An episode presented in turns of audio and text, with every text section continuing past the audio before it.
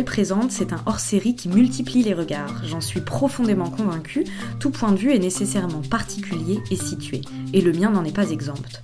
Il existe autour de moi d'autres manières de penser, d'autres façons d'envisager les choses, d'autres possibilités d'existence. Seulement, pour découvrir cela, il faut savoir se taire, puis écouter les autres. Et c'est ce que j'ai essayé de faire avec Yel Présente. Pour chacun des épisodes de ce hors-série, je me suis éclipsée et j'ai confié mon micro à un ou une critique d'art ou commissaire d'exposition. Toutes et tous ont eu carte blanche dans la réalisation de l'épisode, du choix de leur invité à la rédaction des questions. Les entretiens de Yel Présente sont donc gorgés de mots, d'interrogations et de manières de penser qui ne sont plus uniquement les miennes. Allez, je vous présente la personne à qui je vous confie aujourd'hui. Aujourd'hui, l'épisode de Yel Présente est pensé par un commissaire d'exposition indépendant. Il est le cofondateur du collectif curatorial Syndicat Magnifique et commissaire d'exposition pour Societies. Depuis 2020, il est en résidence à la Maison Populaire de Montreuil où il a concentré ses recherches curatoriales sur les pratiques contemporaines queer et les relationnalités. Je suis son travail depuis trop longtemps de loin. Donc euh, j'étais vraiment euh, j'avais vraiment très envie de le rencontrer. Je suis donc ravie qu'il ait accepté de participer à Yel présente. Aujourd'hui je confie mon micro à Thomas Conchot bonjour Thomas. Euh, je te remercie d'avoir accepté mon invitation. Avant de te laisser complètement gérer cet épisode est-ce que tu peux me je peux te demander de présenter ton invité de me dire voilà pourquoi tu as, as, décidé de d'échanger avec elle aujourd'hui? Merci Camille pour cette invitation. Donc euh, aujourd'hui, j'ai choisi à mon tour d'étendre cette invitation à Lou Mazuro, qui est une artiste française qui vit et qui travaille à Genève, euh, et avec laquelle euh, j'entretiens un dialogue euh, professionnel et amical depuis de nombreuses années maintenant, et avec laquelle je suis en train de, finaliser un projet qui, dure depuis, depuis une année, qui est un projet d'exposition, sa première monographie en France à la Maison Populaire de Montreuil, et qui sera aussi le dernier projet que je réaliserai dans le cadre de ma résidence de, de deux ans à la Maison Populaire. Salut Lou Salut. Alors du coup, Lou, on s'est rencontrés, euh, on s'est rencontrés plusieurs fois en fait. On s'est rencontrés à Lyon. À un moment, on était tous les deux euh, étudiants et où moi je fréquentais euh, beaucoup les beaux arts de Lyon par ennui profond par ce qui m'était proposé en termes de, de, contenu académique. Donc moi j'ai fait Sciences Po, enfin l'Institut d'études politiques de Lyon, qui était un endroit où bon j'avais des, bénéficier de de formation intellectuelle intéressante, mais je sais plus exactement comment je me suis retrouvé à squatter tout le temps euh, les beaux-arts, beaucoup par les cycles de conférences en fait qui étaient vraiment intéressants et qui je crois étaient curatés par Gilles Gasparina à l'époque. on s'est effectivement rencontrés sur les bancs de cette amphi euh, aux Beaux-Arts de Lyon où tu venais, mais en fait toutes les, toutes les semaines, c'était tous les jeudis soirs je crois. Et, euh, c'est comme ça qu'on s'est rencontrés. Ensuite, on s'est croisés euh, pendant que je travaillais pour Jeune Création, dont j'ai été coordinateur avec, euh, aux côtés de Victorine Gratalou, qui fait également partie euh, du syndicat Magnifique, donc ce collectif curatorial qu'on a, cofondé il y a une petite dizaine d'années maintenant. Et toi, tu avais participé à l'édition 2016, si je ne me trompe pas, chez Tadeusz Ropak. Je sais plus si c'est 2016, mais oui, en tout cas, c'était l'édition à Tadeusz Ropak, la première année, je crois, où on était là-bas. Ensuite, on s'est donc rencontrés euh, dans le cadre de, à ce jour, la dernière exposition euh, du syndicat magnifique qui s'appelait Sedona à la Villa du Parc à Annemasse. Et on t'avait invité à investir donc, le premier espace d'exposition quand on rentre dans la villa, donc qui est vraiment une vieille villa bourgeoise, qu'un intérieur très domestique, mais qui néanmoins a cette grande salle au rez-de-chaussée qui ressemble à une forme d'agora, puisqu'elle distribue tous les autres espaces d'exposition de, la Villa du Parc, dans laquelle tu avais installé une grande fontaine qui diffusait du millepertuis et qui fait partie d'une série euh, d'œuvres que tu continues encore aujourd'hui qui s'appelle euh, Active Substances. Exact. C'était une super expo, Sedona, et c'était euh, le moyen pour moi de montrer cette fontaine plus proche de là où je travaillais, donc parce qu'elle avait été produite pour une expo en Italie à la Fondazione Sandretto Ribodengo à l'occasion d'une expo collective que je faisais avec le post-diplôme. Et finalement, elle a trouvé sa place hyper bien dans cette expo euh, où effectivement c'était vraiment, tu parles d'Agora, c'était vraiment ça et c'était aussi vraiment l'idée de cette pièce en fait, donc d'une fontaine publique où je rejoue les habitudes euh, sociales qu'on a avec les fontaines publiques. Euh, donc en fait, c'était un, bassin de 100 litres de décoction de millepertuis, donc qui est utilisé comme, comme antidépresseur. Et on pouvait s'asseoir en fait autour de ces bassins et la, la, fontaine diffusait comme ça le, le millepertuis. Du coup, il y avait à la fois un côté euh, hyper social où les objets rassembleurs, en fait, autour duquel les gens viennent parler, ce qui est déjà le cas dans un vernissage. En fait, ça rejoue aussi des jeux sociaux, de, relations, de représentation de soi, tant sur la place publique que qu'à la place centrale, là, sur l'agora de ce vernissage à la Villa du Parc. Du coup, c'était chouette. Et en même temps, c'est une pièce qui est très, qui, est qui, murmure un de scénario hyper dystopique. une fontaine qui diffuse de l'antidépresseur, c'est vraiment quelle ville aurait besoin de, de diffuser ça à la place de l'eau potable à ses, à ses habitants, quoi. Et c'était il y a, finalement, c'était il n'y a pas si longtemps, mais c'est aussi euh, ce, qu'on faisait autour de cette fontaine le soir de ce vernissage, des choses qu'on ferait absolument plus aujourd'hui. Tout le monde se collait, se penchait sur les, les diffuseurs qui faisaient vraiment des soufflettes à mille pertuis, tout le monde venait aspirer comme ça. Tu vois la bouche ouverte, sans masque à l'intérieur, mon Dieu, folie. Euh, non, mais il y avait aussi, enfin, ce, ce, caractère un peu euh, dionysiaque du fait d'être ensemble et d'avoir du plaisir à être ensemble, qui est quelque chose qui traverse un peu ton travail aussi, et donc dont on va parler parler euh, un peu plus tard. Euh, peut-être que pour, euh, pour continuer, voilà, parler de, de, ta pratique qui pendant très longtemps s'est développée en duo avec Antoine Bellini et qui abordait plutôt des notions de musique, de performance, de représentation, toujours en gardant cet intérêt pour qu'est-ce que c'est que le fait social en fait, qu'est-ce qu'on fait, qu'est-ce que c'est qu'on fait ensemble? Mm-hmm. Effectivement, j'ai travaillé avec euh, Antoine pendant, je crois, 8 ou 9 ans. Euh, on s'est rencontrés aux Beaux-Arts. Lui, il est musicien.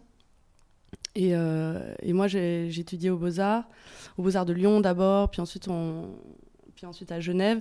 Et c'était vraiment un duo. On co-signait les pièces qui étaient principalement performatives et qui, on utilisait à la fois voilà, des objets et du son on fabriquait des synthés, on fabriquait des thérémines. Euh, c'était des objets qui étaient quasi euh, comme des accessoires en fait entre l'instrument de musique et euh, un accessoire de scène. Disons que ce qui nous intéressait aussi, c'était vraiment le, concert comme également un, espace social à nouveau avec des questions de représentation, de représentation de soi. qu'est-ce qu'il y a sur scène, puis qu'est-ce qu'il y a dans la salle, qui est aussi de l'ordre scénique ou de, de l'ordre de la représentation. Et on essayait d'éclater un petit peu ces ces, trucs-là. Et d'ailleurs, c'est pour ça qu'on a arrêté de faire la, de la perfo. Parce que, en fait, même si on essayait de déjouer cette, euh, cette intensité comme ça qui se passe sur la, sur la, sur la scène, en fait, et, l'attention. Euh, euh, du public sur le performeur. On essayait, on, utilisait de toutes les stratégies possibles pour faire que ça, que le public prenne en compte euh, eux-mêmes et leurs propres actions avec ces objets, avec ces espaces, avec euh, ce qu'on proposait, comme étant aussi performatif en fait, et comme étant plus une situation qu'une performance, une situation collective. Mais en fait, on n'y arrivait pas des images que moi j'ai en tête de, de, ce moment-là où tu travaillais en duo avec Antoine et où vous aviez une pratique de la performance, mais aussi une pratique de l'installation, du fait social, du bar, du cocktail, un truc. C'est déjà, c'était des éléments très rhizomiques en fait. Il y avait des petites installes un peu partout avec des décoctions, on pouvait se servir. Moi j'ai beaucoup en tête euh, parce que je pense que ça a été le un des plus documentés, hein, euh, ce que vous aviez fait à Moscou pour la Biennale de la jeune création, si je me trompe pas, euh, où donc on avait toutes ces tables hautes où les, en fait on imaginait qu'on pouvait venir s'attabler avec ses potes, euh, passer un petit moment, et à un endroit euh, de la soirée, quelque, ça s'active et vous venez faire de la musique, et peut-être, peut-être c'est, c'est finalement les moments d'activation humain par des performeurs, par des personnes qui, qui font la représentation. C'est un peu ça qui, qui, était en échec en fait. C'est que tu peux pas empêcher, quand, aussi rhizomique soit ton installation, tu peux pas empêcher le fait qu'à un moment tout le monde va se tourner vers toi. Quand tu commences à faire un truc. Et placer en toi euh, tout le truc de, de l'attente, de la performance. Ouais. Mais tu vois, tu parles de, de Moscou et du coup, et euh, c'est la même parfois qu'on a présenté à la Kunsthalle Basel aussi, et c'était vraiment la fin du moment où on performait et euh, où on portait de plus en plus d'attention aux objets, qui avaient des temps de vie et euh, avant la perfo et après, qui avaient vraiment une autonomie et qui faisaient sens aussi sans, euh, sans nous en fait, sans, sans, nos, sans nos gestes. Et, et c'était d'ailleurs déjà des perfos qui s'appelaient Active Substances et où j'ai commencé à diffuser des, des, substances actives ou qui ont un impact sur la physiologie humaine type euh, du millepertuis antidépresseur ou de l'aphrodisiaque ou euh, on utilisait beaucoup du ginseng aussi qui est un excitant et c'était euh, et c'est cette même série en fait donc Active Substances qui s'est transformée en ces fontaines ou c'est plus récemment des sortes d'urinoirs lavabo qui, qui, qui diffusent qu'on a présenté pour la nuit blanche là à la Maison Pop où tu m'as invité. Donc c'est vrai que là on parle aussi de voilà on parle de la Kunsthalle Basel, la Biennale de Moscou et tout, mais vous avez aussi organisé des expos notamment au Bimbo à Lyon dans des espaces complètement alternatifs puisque toute cette question de la marge qu'on va forcément aborder dans ton travail, elle est, dans ton dans ton cas et votre cas euh, à l'époque c'était vraiment aussi une marge vécue, c'est l'espace des concerts underground, l'espace des squats, tous les endroits où en fait une musique très alternative se se produit et se vit. Euh, est-ce que tu peux nous parler un peu de ce, ce projet d'expo à Lyon? Oui, euh, c'est une super expo. Je pense que c'est une des meilleures expos qu'on a fait, qui a été très vue, très peu vue par les gens du monde de l'art, on va dire, mais euh, qui a été, c'était plein de musiciens en fait, surtout qui étaient là dans cette expo. C'était un lieu qui s'appelait donc le Bimbo, qui a ouvert euh, à Lyon, où à la base c'était plus ou moins une sorte d'atelier, mais où le mec faisait pas vraiment de, pièces. C'était un grand plateau comme ça, assez central dans le quartier de la Guillotière, et il galérait à, payer son loyer en fait, et du coup il a organisé des concerts pour payer son loyer, du coup c'était ni vraiment chez lui, ni un espace de concert. En fait, c'était un bar illégal aussi. Du coup, on a fait une expo où en fait les gens s'attendaient à venir voir un concert. D'ailleurs, on avait fait deux flyers différents pour l'expo, un fly qui annonçait un concert, un fly qui annonçait une expo. Donc on avait séparé les coms, qu'on avait inversé et on avait diffusé les, les, flyers dans les enfin des espèces de stratégies de, de, de com un peu foireuses mais qui nous faisaient marrer et on a donc organisé cette expo où en fait on avait inversé, le bar devenait la scène, du coup on avait construit une espèce de bar énorme euh, où en fait tu montais sur des escaliers, tu étais vraiment genre euh, hyper mise en scène quand tu allais juste commander ton verre de bière. Et on avait investi euh, sa chambre, en fait il avait construit une espèce de petite niche où il y avait son lit, un lit, une place comme ça un peu en, hauteur qu'il avait construit en bois. Et en fait on avait mis des, des sculptures en céramique qui sont en forme de fesses et qui en fait sont des haut-parleurs. On a enregistré en fait pendant un moment des, les conversations qu'on avait en soirée. Et on a rejoué un peu tous les poncifs de ces conversations de soirée qui parlent de soirée, mais en même temps, un peu à la fin, quand tu commences un peu à parler de toi et tes émotions. Et du coup, c'est en gros, c'est donc deux fesses qui parlent euh, d'argent, d'amour, de travail, euh, de leurs problèmes en fait pour vivre. Et ils sont un peu déprimés. En même temps, c'est assez drôle. Et donc tu rentrais comme ça dans une chambre, un peu comme quand tu es dans une soirée, puis tu vas dans la cuisine, puis tu, tu, tu, tu, débarques dans une conversation qui en fait est un peu intéressante, tu peu l'oreille.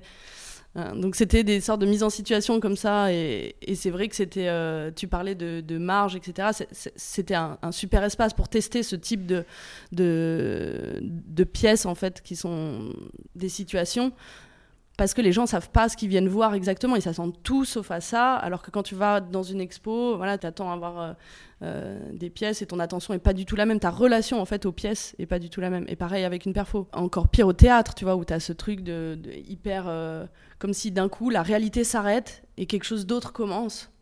Et voilà, c'est tout ça qu'on voulait éviter en fait je sais plus exactement euh, où on en était dans notre amitié à ce moment-là, mais euh, je sais pas si tu vu l'exposition qu'on avait fait avec le syndicat magnifique dans le club alternatif de Pantin qui s'appelait Champ Libre, qui était dans un énorme sous-sol super crasseux. On faisait la fête tous les week-ends. C'était un lieu, ah bon, ça s'appelait Champ Libre pour une bonne raison, c'est-à-dire qu'il n'y avait absolument aucune organisation autoritaire derrière le lieu, euh, si ce n'est des personnes qui tenaient un bar et qui avaient la gentillesse de te filer à boire. mais c'était un truc avec aucune règle sanitaire de sécurité, etc. Et on, on leur avait, c'était des copains qui tenaient ça, puis on y passait tellement de temps qu'en fait on était aussi devenu une partie de cette communauté-là. Euh, et on leur avait demandé de nous prêter le lieu pendant dix jours pour faire une expo souterraine qui s'appelait Inner Earth. Et donc on parlait de toutes les théories de la Terre creuse qui mélangent euh, un peu euh, complotisme, mysticisme, théorie de science-fiction, etc. Et c'était aussi, on avait fait aussi une partie soirée, puisqu'on était dans un lieu de fête, où on avait invité Simone Thiebaud à faire un DJ set. Et euh, c'était très intéressant parce que on a été un peu débordé. Soudainement, il y a plein de gens qui sont venus alors que tu vois, tu es un collectif de jeunes commissaires. Tu fais un peu ton truc dans ton coin quand tu as 60 personnes, tu es content. Et là, c'était un lieu immense pour nous. Enfin, à l'époque, en plus, on avait payé de notre poche. Enfin, tu vois, on avait investi à plein d'endroits, investi euh, physiquement, émotionnellement, politiquement ce lieu, investi de l'argent dans ce projet d'expo. Et, euh, et et ce qui était intéressant, c'est qu'en effet, on a fait des choses dans cette exposition qu'on a fait nulle part ailleurs. On a organisé un soir, euh, on a viré euh, euh, la vidéo de Tayeb Bayri, désolé Tayeb si tu m'écoutes, pour mettre un épisode de Game of Thrones, mais du coup on avait un écran géant dans un sous-sol, pas de lumière, c'était trop beau. C'est des super exercices, et même plus que des exercices, c'est des, des, vraies expériences qui permettent de, de, de travailler d'une façon dont tu peux plus le faire après dans des institutions. Quoi. Et le public a pas le même rapport au truc non plus. Donc toi, tu n'as pas le même rapport à ton travail, à la manière d'investir cet espace, euh, de travailler ensemble aussi, tu vois, en collectif, avec vos amis qui vous reçoivent. Et ça permet plein de choses. Ça, c'est un, truc que je dis beaucoup euh, aux jeunes artistes, notamment avec qui je travaille euh, à la aide ou aux étudiantes et aux étudiants, c'est d'organiser des trucs eux-mêmes dans leurs ateliers. C'est vraiment le premier, le premier truc à faire. C'est d'ouvrir nos espaces, de les collectiviser et d'inviter et de tester, en fait, de pas attendre qu'on t'invite. Ou... Enfin, moi, j'aurais aimé qu'on me dise ça plus tôt, tu vois. J'aurais aimé être consciente de ce truc-là plus tôt, où en fait, euh, t'as pas besoin d'une invitation pour faire des choses, en fait. Et puis aussi que le début de la, comment dire, de se figurer une sorte de critique de la réception, genre comment on voit les œuvres, comment on crée des attentes par rapport aux œuvres, comment on a tout un système de représentation symbolique, sociale, parfois violente, qui, qui, qui, qui s'impose comme ça sur tous les régimes de visibilité de l'art bah, la première chose, c'est de décentrer ça en faisant ailleurs, en fait. Et nous, ça nous a appris, on a appris énormément de choses. Et encore aujourd'hui, alors qu'on fait aussi tous nos trucs, tous nos trucs, tous et toutes nos trucs séparément, les gens nous disent ah ouais, cette expo dans le club. et c'est drôle parce que si tu veux, on est, on est, on est euh, en termes de travail conceptuel, de commissariat pur et dur, on est peut-être plus fier d'autres projets. Euh, mais socialement, le, déclic qu'il y a eu autour de, de celui-là, il, est, il reste très particulier dans ce qu'on a fait ensemble. Peut-être maintenant on peut euh, voilà, discuter de la manière que moi je trouve extrêmement intéressante dont euh, euh, cette idée d'activation, d'être ensemble, de, lier, un truc de, vraiment de réseau de ce que c'est le fait social ou le temps passé ensemble autour d'activités sociales, elle s'est déportée de l'activation de la performance et puis du corps du performeur ou du musicien en l'occurrence ou de la musicienne vers les réseaux d'objets et aussi les réseaux. Enfin, moi, j'ai l'impression qu'il y a quelque chose dans ta pratique qui a pris la tangente souterraine, quoi, qui est passé complètement dans les, dans, les fissures, dans les égouts, t'intéresser aux tuyauteries, aux réseaux électriques, aux ruelles, à tout ce qui est, tout ce qui est l'envers du, du, décor, qui est la réalité, en fait. Euh, et, toujours avoir ce truc d'aller creuser, recréer des, même ton rapport à la nuit, en fait, l'éclairage des expositions, tu vois, recréer des espèces de zones crépusculaires comme ça, nocturnes, on sait bien qu'il se passe il y a une production de faits sociaux qui est complètement différente que la journée, ce que permet la nuit. Bon, on en parle beaucoup aujourd'hui, mais euh, c'est aussi, aussi présent dans tes projets d'expo, dans la manière dont tu les mets en scène et dans cette idée de recréer aussi euh, des situations sociales ou des gimmicks de la vie collective extérieure, tous ces lieux qui vont être des points d'ancrage, euh, les lavoirs, les fontaines, les réseaux électriques, les tuyauteries, tout ce qui permet et en même temps est visible à certains endroits, mais c'est vraiment que le haut de l'iceberg, quoi. Euh, ouais, voilà, je suis intéressé de, savoir comment tu as transitionné vers euh, un truc que moi je trouve beaucoup plus souterrain, beaucoup plus labyrinthique, qui assume un, truc très complexe. On pourra jamais vraiment toucher ces objets-là, ni les représenter. Je sais pas comment je suis passé euh, de l'un à l'autre. Ce qui est sûr, c'est que pour moi, ça traite quand même de la même chose. Déjà, je suis fascinée par euh, la forme des tuyaux, des réseaux, euh, toutes ces machineries euh, et l'envers de la ville, ces souterrains, les égouts, les bouches d'égouts, les lucarnes qui permettent de deviner à l'intérieur quelque chose. Ça, c'est un truc, c'est vraiment à la base, je pense vraiment une fascination euh, que j'ai euh, enfant. Quoi. Je me souviens, moi, vraiment regarder à travers les soupiraux pour essayer d'y de, deviner quelque chose. Et en fait, je pense qu'aujourd'hui, je m'en sers vraiment comme des, comme des référents métaphoriques pour parler de, de toute cette organisation qui permet la vie en, collectivité, en fait. Euh, c'est-à-dire que ben voilà, on a de, de l'eau, de l'électricité, tous ces réseaux-là qui en fait qu'on ne voit pas et qui ont une, une, une physique en fait auquel on pense jamais. Et je m'en sers vraiment comme, ouais, je pense, des, des, ouais, des référents métaphoriques pour parler de, de la collectivité, de ce que ça crée aussi de vivre ensemble en termes de forme. Et puis, ce, qui ce que je trouve assez frappant, c'est la manière dont ça mobilise en fait des. des... C'est pas des imaginaires visuels, c'est des réalités visuelles qui sont constamment passées sous silence. Par exemple, dans cette pièce, on se regarde nous, on regarde la table, on a des micros, etc.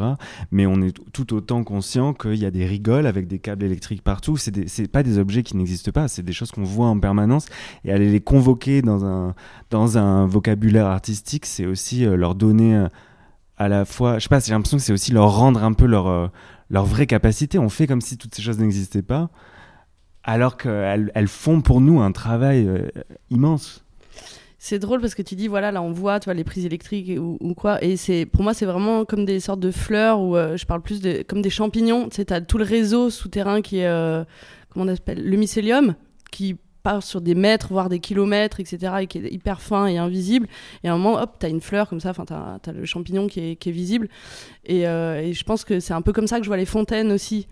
Euh, tout ce réseau euh, souterrain et, au final, l'espèce de, de, jaillissement comme ça de, de l'eau potable, qui est plus forcément potable aujourd'hui, mais en tout cas la, symbolique elle est là, et de, spectacularisation comme ça du bien public, euh, comme ça dans une espèce de fleur euh, sur au centre de la place publique quoi. Et du coup, pour parler des fontaines, bah c'est un peu comme ça qu'on a commencé à travailler ensemble à la Maison Populaire, donc pour la Nuit Blanche 2020, où tu as produit euh, trois nouvelles fontaines, deux fontaines urinoirs, euh, et une fontaine de plein pied, plutôt une fontaine euh, décorative ou une... En ronde bosse, quoi, autour duquel on peut se rassembler et se tenir tous. Euh. Et donc, ce qui, ce qui était super, enfin, on est, on est, malgré nous tombé au, bon moment pour faire des décoctions qui étaient diffusées, c'est que on avait écrit dans le texte de présentation que c'était une espèce de tentative de guérir des miasmes de 2020, puisqu'on était au sortir du premier confinement, incessamment sous peu, déjà, on sentait bien arriver le deuxième, et donc on, tu diffusais du millepertuis pour ses vertus euh, anxiolytiques, de l'immortel pour ses vertus antalgiques et de la sarriette pour ses vertus aphrodisiaques. Donc il y avait un peu une proposition de... Le combo gagnant. une proposition quoi, de, guérison collective ou de... de... Ah, peut-être la guérison, c'est un grand mot, mais en tout cas d'imprégnation comme ça avec des affects qui, franchement, euh, déjà se sentir bien, euh, sentir une, capacité à la résilience ou euh, se dire qu'on allait, bon, on allait s'en sortir, euh, plus être déprimé, enfin, aussi le, rapport érotique au corps, enfin, plein de trucs qu'en fait on avait entièrement perdu en n'ayant plus aucun espace pour partager quoi que ce soit les uns et les unes avec les autres. Et toi, tu, tu trouvais que ça tombait bien? Bien sûr, ça tombait bien, ouais, ouais. Et d'ailleurs, dans, dans les pièces murales, là, les deux qui ont celle qui diffuse euh, la sarriette aphrodisiaque et euh, celle qui diffuse euh, l'immortel antalgique, c'est des pièces qui ont, qui ont l'air de lavabo. Et on n'avait jamais autant se laver les mains, se laver les mains je ne sais pas combien de fois par jour, etc. Et moi, du coup, j'ai refabriqué des, lavabos en, en grès moi-même. et bah, voilà, c'est vraiment une sculpture ça, rejoue un peu comme, comme je fais les, refais les soupiraux ou j'utilise des techniques artisanales aussi euh, que je déplace et euh, de refaire un lavabo en céramique alors que c'est de la céramique hein, mais c'est de la céramique euh, coulée quoi qui est indus et de juste d'essayer de le refaire pareil mais évidemment il est pas il est pas pareil. Et du coup il y avait aussi ce truc formel du lavabo qui faisait penser au, Covid. C'est vrai qu'il y a aussi cette idée quoi de, l'artisanat de la minutie de la production patiente de, l'atelier en fait. Il y a une pratique d'atelier super forte chez toi. Et aussi d'apprentissage des techniques comme la céramique, maintenant tu fais beaucoup de métal, euh, qui imprègnent un peu toutes ces séries-là euh, et euh, qui vont aussi clairement marquer le projet qu'on prépare à la Maison Populaire, puisque tu as aussi pu produire une partie sur, place. Mais un truc qui m'intéresse, c'est la manière dont ça s'incarne aussi sur le travail et la perception du travail, le temps qui est mis dans le travail, la manière dont le travail engage le corps et surtout tous tes, tes, projets autour des cabinets de contorsion, en fait, qui sont des, manière d'approcher ce qu'on sacrifie au travail. Alors un travail envisagé comme euh, plutôt un travail euh, subi, un travail salarié, un travail qui, pompe en constamment. Et, je pense qu'il est très proche en fait de tous les réseaux euh, sur lesquels tu bosses en fait. C'est imaginer le travail comme cette grosse machine qui vient pomper la substance vitale des, des salariés, des employés, des travailleurs, des travailleuses, euh, et t'en refais des réseaux d'os. Je sais pas si elle vient pomper la substance vitale des, des travailleurs, on pourrait l'imaginer. Mais en tout cas, elle vient, elle vient clairement déformer les corps, former, former déformer les corps.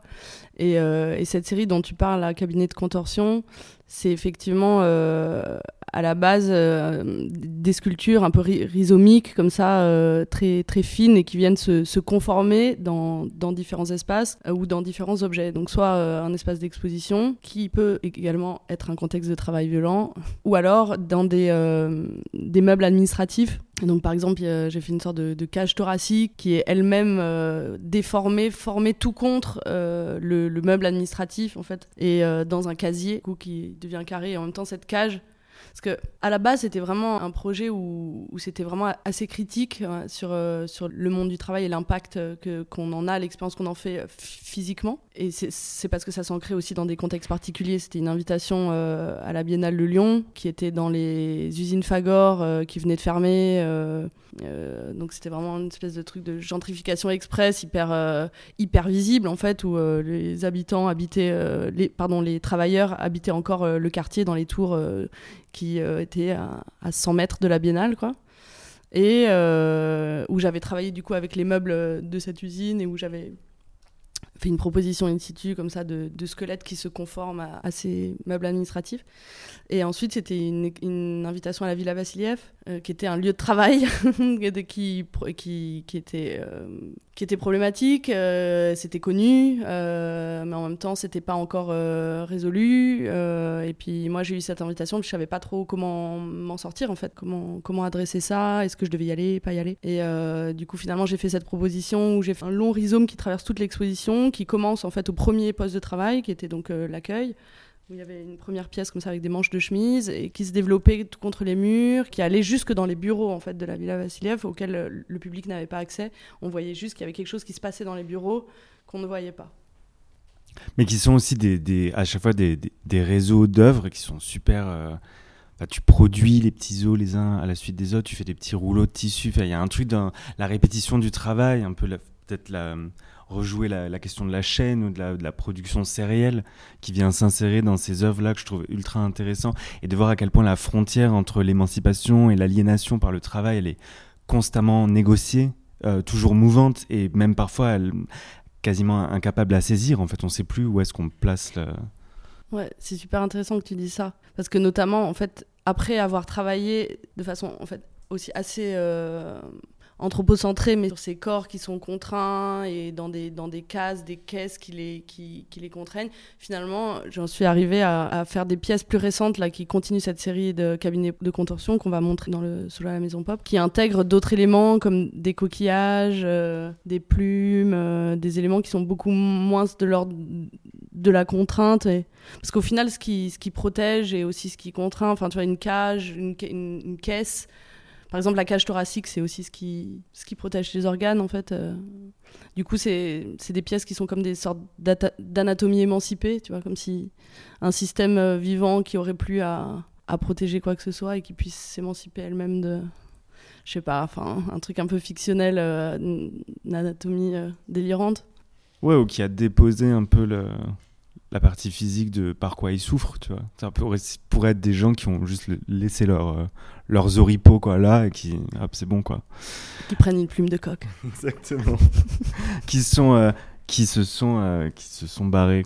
Mais du coup, ça nous permet quand même une bonne transition sur les plans d'évasion. Parce que quand on parle de la nécessité, de, nécessité de, produire des espaces d'émancipation et de, de, négocier constamment une place dans des systèmes oppressifs, les, les plans d'évasion, c'est un peu ta série qui, aborde euh, ces questions-là, mais aussi les questions de, l'intériorité, de la, marge, de la représentation de la conscience, de comment on, est constamment en train de, d'expérimenter et peut-être à certains endroits de chercher ces relations de seuil.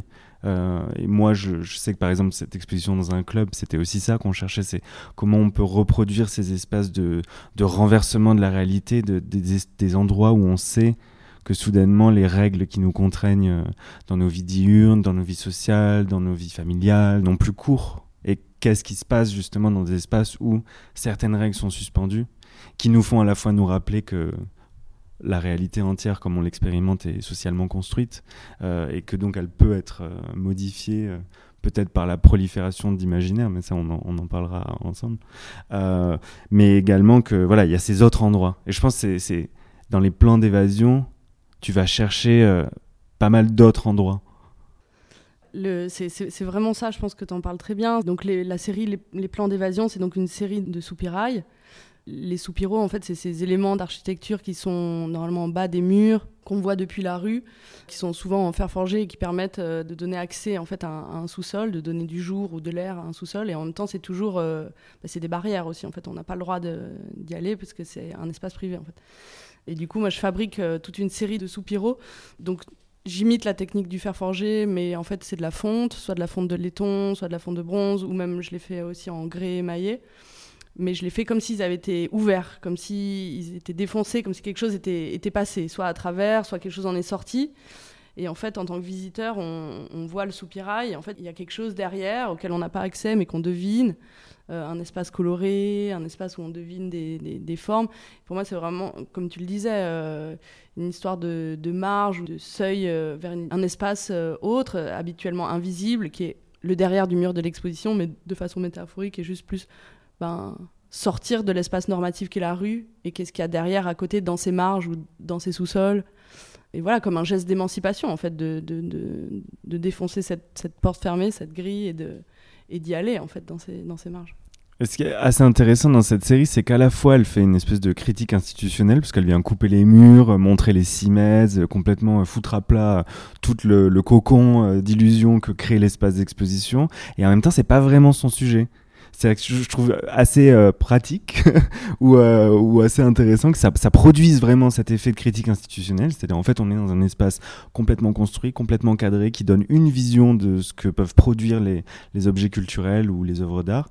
Et en même temps, le sujet, il est vraiment euh, le, sujet du renversement du soupirail, il est vraiment de l'ordre intime, très subjectif, de comment on fait l'expérience j'espère, sans cesse renouvelée de, notre propre présence à nous-mêmes en fait. Euh, on peut passer dans des espaces où on va devenir autre chose, on va devenir différent, où il y a des règles qui s'ajoutent, qui s'enlèvent. En fait, tout ça, il y a une dimension de jeu dans la manière dont tu les présentes avec parfois des petites euh, sculptures, euh, des petites bricoles à l'intérieur des, soupiraux. Bah en tout cas, finalement, l'émancipation, c'est comme toujours une histoire subjective.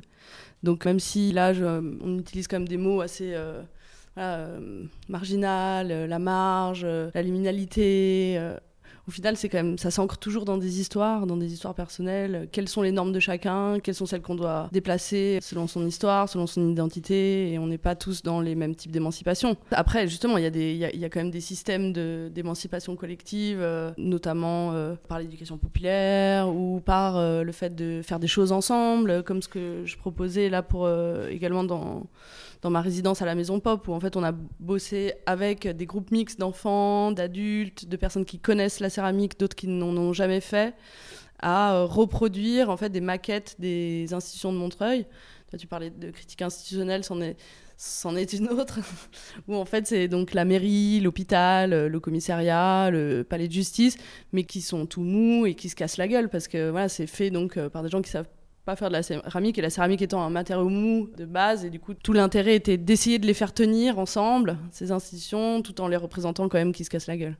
Et c'est vrai que c'est peut-être le bon moment pour moi d'expliquer un peu pourquoi, euh, pourquoi je t'invite à la, Maison Pop pour faire ce, solo. Enfin, comment c'est aussi arrivé à la suite de mon premier cycle de trois expositions sur les pratiques artistiques queer, avec l'idée que la Maison Populaire, c'est d'abord un lieu d'éducation populaire et de pratique amateur. C'est aussi un centre d'art francilien qui à rebours entièrement de, certains enjeux des autres centres d'art qui sont d'amener un public extérieur à l'intérieur, alors qu'ici, on a 2500 adhérents et adhérentes qui traversent euh, le centre d'art, qui est en fait l'espace d'accueil hein, de, la maison populaire, pour aller prendre leurs cours, et qui donc, d'une manière ou d'une autre, se retrouvent forcément, euh, qu'ils en aient envie ou pas, à faire un peu partie de, ces projets d'exposition, à les habiter pendant trois mois. Euh, pour moi, cette idée, des, mon premier cycle, c'était vraiment les, pratiques artistiques queer, pour moi, il y a toujours eu cet enjeu de, parler de pratique dans un endroit de pratique. Euh, et donc, quand on a commencé à, travailler euh, sur les, fontaines, on a aussi euh, réfléchi à ce projet d'exposition monographique. Pour moi, c'était vraiment une chance de pouvoir, suite à l'allongement de ma résidence à, cause du, Covid, de, pouvoir travailler sur un projet monographique, sortir un peu du, du, jeu du groupe show qui est important quand on veut publiciser son travail en tant que, que jeune commissaire, mais qui est un, boulot complètement différent d'accompagnement sur le long cours, d'avoir des, réflexions euh, voilà, partagées, euh, qui ont le temps de grandir, etc., avec euh, un ou une artiste. Et je trouvais important de, t'inviter là parce que tout de suite, quand on a commencé à en discuter, voilà, il y a eu ce projet de pratique à la Maison Pop. Et je savais aussi qu'étant une artiste qui répond toujours à des contextes, tu allais vraiment venir travailler sur place, ce qui fait aussi euh, voilà qui est aussi la raison pour laquelle tu as une résidence de production d'un an et, et, donc en effet on, on va pouvoir présenter ce projet qui s'appelle détente institutionnelle que tu as réalisé avec non seulement les adhérents et les adhérentes, mais aussi les équipes, enfin l'équipe quoi, salariée de la Maison Populaire. Exact, et toi aussi d'ailleurs. Et moi pour l'émaillage de l'hôpital. Et euh, donc Détente institutionnelle, qui est une des pièces qu'on présente dans cette expo, qui ouvre le 11 septembre à la Maison populaire de Montreuil. Et donc il y a une série de plans d'évasion dont on a parlé, qui sont ces séries de soupiraux, détente institutionnelle et les cabinets de contorsion. Donc voilà, en fait, on a assez, assez bien présenté l'ensemble, le corpus d'œuvres qui, qui sera dans cette expo. Et on n'a pas donné le titre, par contre, qui est euh, Système Soupir, et qui du coup rejoue un peu... Euh, toutes nos discussions sur les réseaux souterrains et euh, voilà des systèmes en même temps écrits sans le e donc un système qui se casse déjà un peu la gueule et en même temps qui soupire qui peut-être permet un peu de respirer donc on ne sait pas s'il est fonctionnel ou dysfonctionnel mais en tout cas on va essayer d'en créer un et donc dans Présente, on discute euh, généralement à la fin de ces entretiens de, la manière dont on vit de sa pratique. Euh, et donc euh, les différentes réalités que ça, que ça recouvre, j'imagine. Donc est-ce que tu veux, est-ce que tu veux réagir à, à ça? Oui, bien sûr. Bah, déjà, qu'est-ce que ça veut dire euh, vivre de sa pratique? Moi, je ne sais pas ce que ça veut dire. Euh, il y a des économies qui, que chacun trouve qui sont tâtonnantes, qui sont mouvantes. Moi, j'arrive à vendre des pièces depuis assez peu de temps. En fait, ça fait trois ans que je vends des grosses pièces, mais surtout aux collectivités publiques suisses, en fait, au canton, à la ville. Donc ça, c'est un apport vraiment non négligeable euh, d'argent, mais sur lequel je peux pas compter. Je sais jamais quand, quoi, comment. Mais en revanche, euh, moi là, je viens de, de, de, de quitter. Depuis trois semaines, je suis plus salariée. Mais ça faisait quatre ans que je bossais pour la AIDE, qui est l'école d'art de Genève, où j'étais assistante en gros de, coordination du master art visuel et où c'était super. C'était pas qu'une manière de gagner de l'argent. Effectivement, c'était aussi une grande sécurité mais c'était euh, enfin ça m'a beaucoup formé aussi ça faisait vraiment partie de ma pratique. On aurait pu parler de ça de pédagogie de pédagogie alternative d'intégrer les institutions etc on en parlera une autre fois peut-être. Mais en tout cas donc oui j'étais salarié et, j'avais un poste à 50% donc je bossais deux jours par semaine et donc ça me laissait quand même vachement le temps de travailler en atelier. Et c'était deux jours flexibles c'est-à-dire que si j'avais un montage pendant deux semaines je pouvais aussi les bouger. Donc c'était quand même un job parfait après euh, plus quand je suis sortie de l'école je pourrais pas dire que je gagnais ma vie avec euh, l'art, mais par contre, l'idée, c'était plutôt que de, réussir à gagner d'argent, c'était plutôt réussir à comment ne pas en dépenser. Donc trouver des ateliers qui soient pas chers, qui soient collectivisés, trouver des lieux euh, de vie en fait, euh, d'habiter dans des grosses colocations, dans des associations, via des coopératives. donc voilà, en fait, trouver plein d'alternatives à juste devoir payer pour tout tout le temps. Donc la question n'était pas tant de gagner de l'argent que comment pas en, avoir à en dépenser. Et en fait, ça, ça se fait que par la, coopération, en fait. Euh, la coopération, les échanges. Donc aujourd'hui, par exemple, je vis encore en colocation à 7 au sein d'une coopérative. Euh, euh, c'est un choix. Mais, euh, mais ouais, les économies, en fait, euh, c'est, une super question et je pourrais aussi en parler pendant des heures.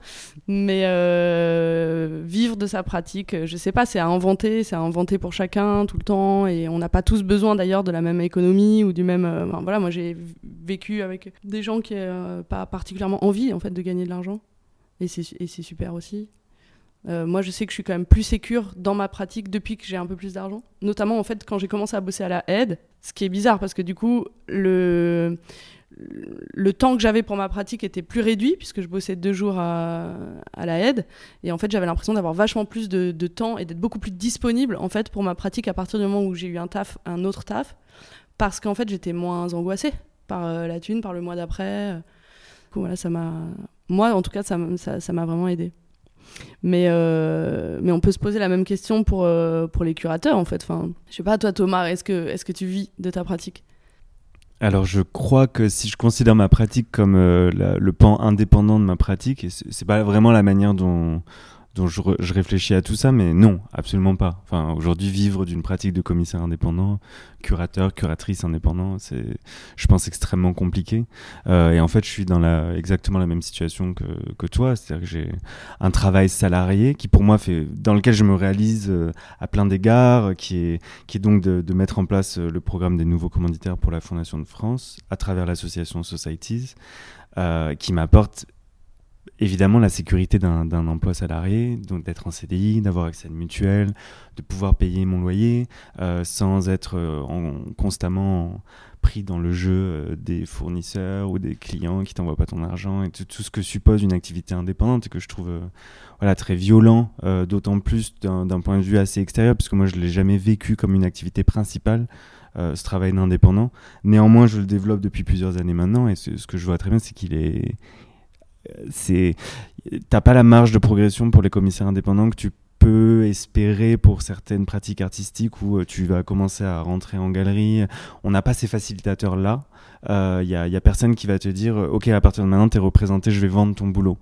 Euh, et du coup nos choix c'est quand même de soit de poursuivre dans les carrières indépendantes, ce que je trouve extrêmement courageux et très difficile à faire je pense ou bien de rentrer en institution où on sait évidemment euh, ce que ça suppose en termes de liberté de travail, en termes de, qualité de travail, qui parfois est complètement à la hausse et parfois pas du tout, euh, mais aussi de, faible accès à des positions qui sont très rares, très demandées. Non, c'est, ouais, c'est, je pense que c'est un sujet extrêmement complexe et, et surtout sur lequel euh, j'ai pu trouver beaucoup de d'aise à jongler entre une pratique salariée et une pratique indépendante et aujourd'hui c'est de moins en moins le cas. Et donc, idéalement, je, je voudrais m'orienter vers l'une ou l'autre. Mais voilà, elles ont toutes les deux des, des complexités, euh, franchement, qui parfois semblent assez irrésolubles. Et par rapport à ce que tu disais, Lou, euh, sur ton expérience à la aide, qui est d'habiter l'institution pour euh, aussi créer une pratique à l'intérieur d'elle, c'est vrai que voilà, on a aussi l'opportunité en tant que curateur de, rejoindre des lieux qui nous permettent à la fois des moyens, une ampleur de projet. Et moi, finalement, j'ai travaillé en institution à la Maison Populaire avec une, voilà, une petite équipe, un, un lieu assez, assez modeste mais euh, qui me donne envie aussi de, voilà, de pouvoir continuer à développer ça, un travail collaboratif, euh, dans une ampleur, euh, j'espère, un peu plus un peu plus grande.